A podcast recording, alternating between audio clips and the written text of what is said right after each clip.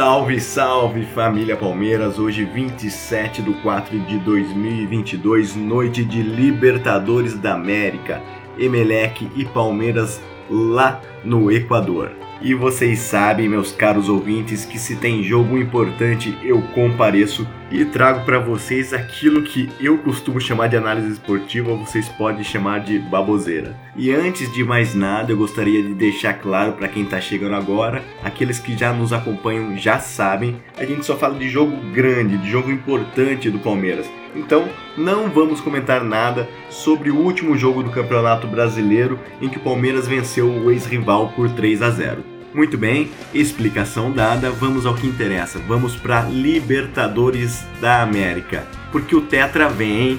Eu sou Gustavo, eu sou aquele palmeirense que acredita sempre.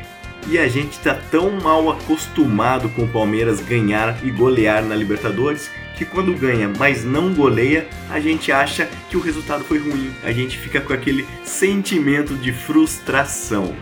Mas o Palmeiras segue com 100% de aproveitamento nesta edição da Libertadores da América, com 15 gols marcados em 3 jogos. E com a vitória de hoje por 3 a 1 sobre o Emelec lá no Equador, manteve a invencibilidade de 17 jogos como visitantes na Libertadores e de quebra ainda teve mais um golzinho de Rony Rústico, que agora soma 13 gols em Libertadores da América e é o principal artilheiro da história do Palmeiras na competição.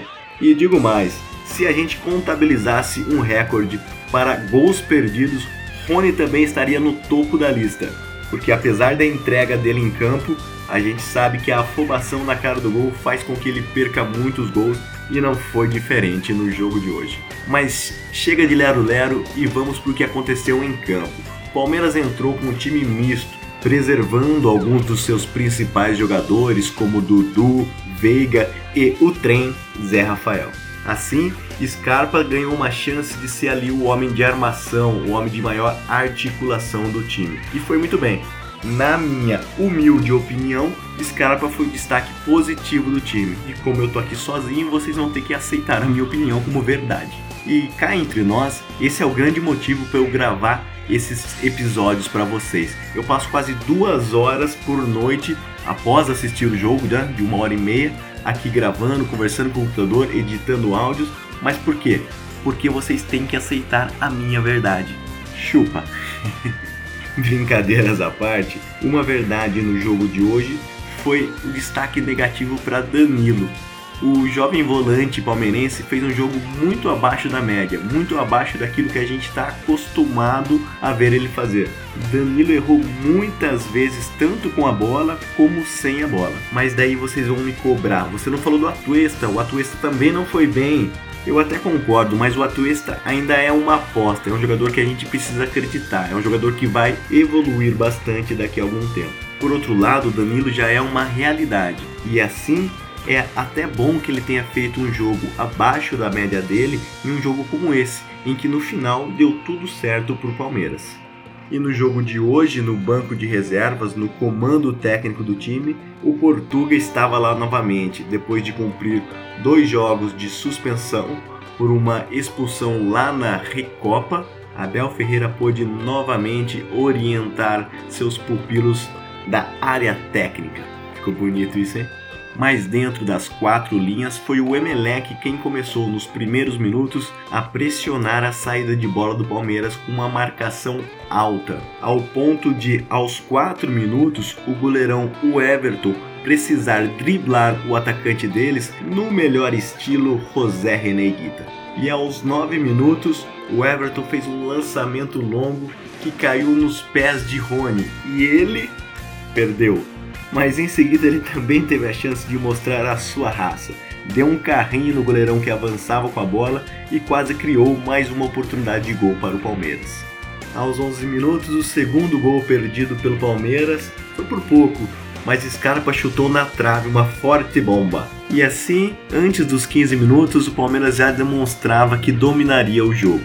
E aos 19 minutos, Rony, de cabeça, se transforma no maior artilheiro do Palmeiras em Libertadores da América. Não sei o que foi mais lindo na jogada, se a bela inversão de Scarpa, lá da direita para a esquerda, ou se o cruzamento de Wesley para Rony da esquerda para o centro da área. Quando o Melec tentava igualar o jogo, aos 25 minutos, Veron, que lembro vocês, tem só 19 anos, arrancou de antes do meio de campo e carregou sozinho em alta velocidade e fez o segundo gol do Palmeiras após um sutil toque que parecia mais uma jogada de sinuca no contrapé do goleiro no cantinho inferior do gol. Palmeiras 2 a 0. A partir daí, o Palmeiras baixou a marcação e tentou escapulir nos contra-ataques. O time do Melec até tentou ameaçar algumas vezes, mas o sistema defensivo do Palmeiras foi superior. E que jogador é Gustavo, o monstro Gomes? Ele apareceu bem em todas as vezes que foi exigido. Ainda no primeiro tempo, aos 41 minutos, Rony teve a chance de ampliar o placar e ampliar também sua marca pessoal. Após bom passe de Gabriel Veron, Rony conseguiu finalizar deslocando o goleiro, mas o zagueirão salvou em cima da linha. No último lance do primeiro tempo, aos 46 minutos, o Everton fez belíssima defesa após um chute cruzado. O segundo tempo começou com muitos passes errados e não teve muita emoção até os 16 minutos quando o Rony inventou. Não dá para acreditar nem para tentar explicar o que ele tentou fazer. Ele perdeu um gol muito fácil, mas quem não faz leva. E na saída de bola, na sequência do lance, Mike errou feio, se perdeu no kick da bola e Rojas aproveitou e diminuiu para o Emelec. Palmeiras 2, Emelec 1. Seis minutos mais tarde, Kuzevic quase fez uma bobagem daquelas mas a bola, ufa, saiu por cima do gol. Aos 28, Rony perdeu mais um gol, chutou fraquinho para a defesa do goleiro e vai vendo aí, ele estaria sim naquele top 10 dos recordistas de maior perdedores de gols do Palmeiras, além de ser o maior marcador de gols. E quase que a máxima do futebol, quem não faz leva, acontece de novo. Dois minutos depois, Quinteiro emendou uma paulada e o Everton fez uma belíssima defesa. E só para constar, o juizão tinha errado no lance, pois o Quinteiro domina a bola com o braço antes dessa paulada.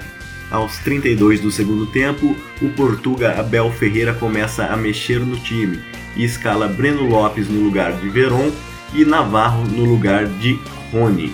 Aos 80 minutos, também conhecido como 35 minutos do segundo tempo, o juizão errou novamente e dessa vez um erro grotesco, errou feio e não deu vermelho após jogada em que quase arrancaram a perna de Gustavo Scarpa. Scarpa ficou muito irritado com a jogada e partiu para cima do equatoriano, cartão amarelo para os dois. Esse jogador do Emelec é aquele Arroio, que já tem passagem, né? É aquele mesmo que em 2019 quebrou a perna de Diego Ribas do Flamengo. Dois minutos mais tarde, Abel Ferreira saca a Scarpa do time para a entrada de Gabriel Menino e tira também Wesley para a entrada de Jorge. E logo na sua primeira jogada, Gabriel Menino fez uma boa jogada, mas o goleiro defendeu e ficou nisso aí. Ele não apareceu muito no jogo não. Aos 89 minutos ou 44 minutos do segundo tempo, saiu a Tuesta para a entrada de Fabinho e o juizão definiu 5 minutos de acréscimos. E ainda bem porque a gente teve a oportunidade de ver aos 93 minutos ou 48 minutos do segundo tempo, o mago, o gênio Breno Lopes fazer um golaço que muitos que não sabem nada de futebol vão dizer que ele fez o gol por acaso, sem querer querendo, mas eu vi o fogo brilhando nos olhos dele quando ele percebeu a oportunidade de encobrir o goleiro quase sem ângulo um gol a lá Ronaldinho Gaúcho contra a Inglaterra na Copa do Mundo. E por muito pouco, Breno Lopes não fez mais um aos 49 minutos do segundo tempo. Depois disso, já não havia tempo para mais nada. O importante é que o Palmeiras continua com 100% de aproveitamento nessa Libertadores e com a melhor campanha do campeonato, o que é também muito importante para as próximas fases. Só não vê quem não quer. O Tetra vem. Eu sou Gustavo, eu sou aquele palmeirense que acredita sempre. Um abraço, família Palmeiras. Até a próxima.